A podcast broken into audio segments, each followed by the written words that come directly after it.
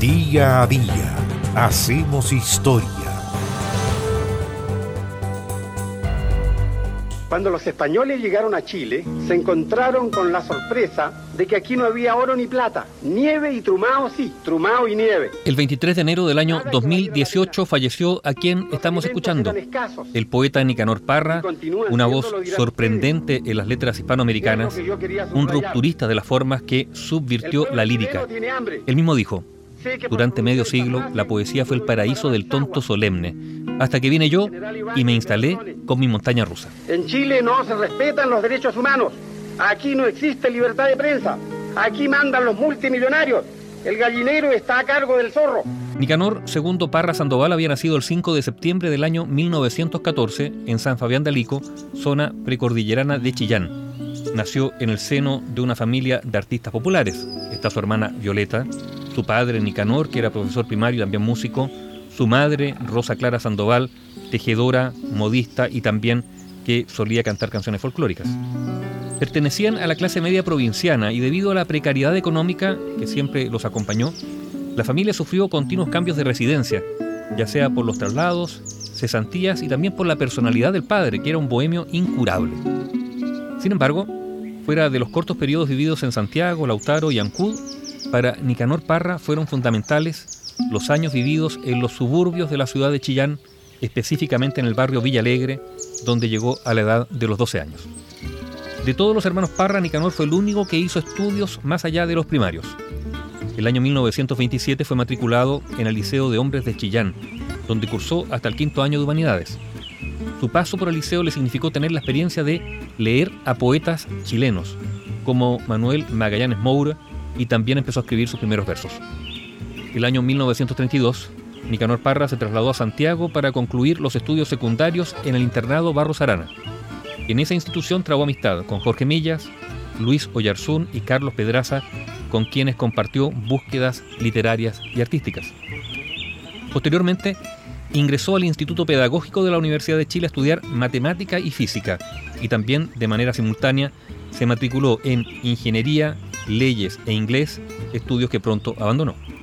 Para ayudar financieramente a sus estudios, se desempeñó como inspector del internado Barros Arana y allí, en 1935, publicó su primer anticuento, Gato en el Camino, en la revista Nueva. El pago de Chile. Por lo visto, lo único que existe en este país es Neruda. La Mistral y o Neruda.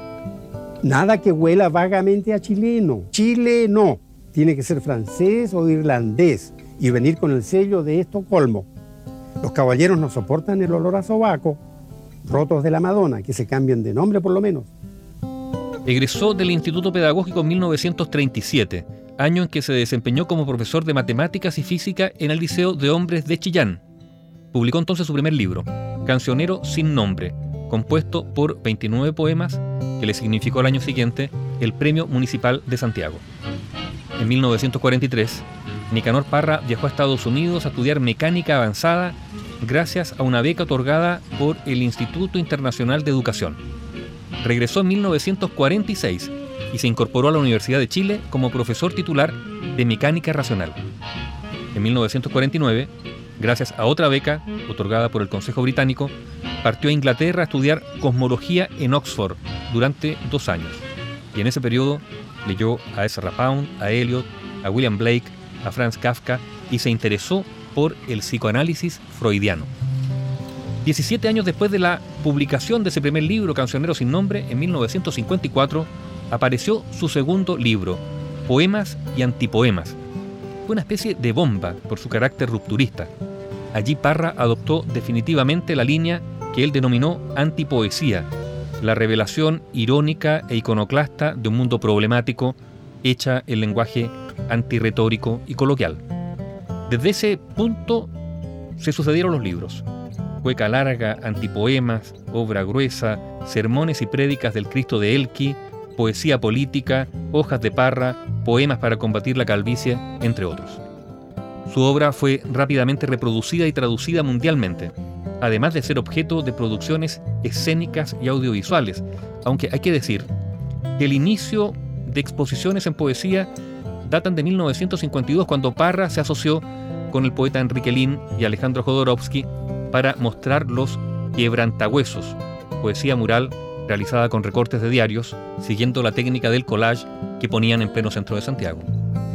Nicanor Parra obtuvo el Premio Nacional de Literatura el año 1969, el Premio Iberoamericano de Poesía Pablo Neruda el 2012, el Premio Juan Rulfo en 1991, el Reina Sofía el 2001 y el 2011 el Premio Cervantes, el máximo galardón de la literatura de lengua hispana. Nicanor Parra murió en Santiago a los 103 años el 23 de enero del año 2018.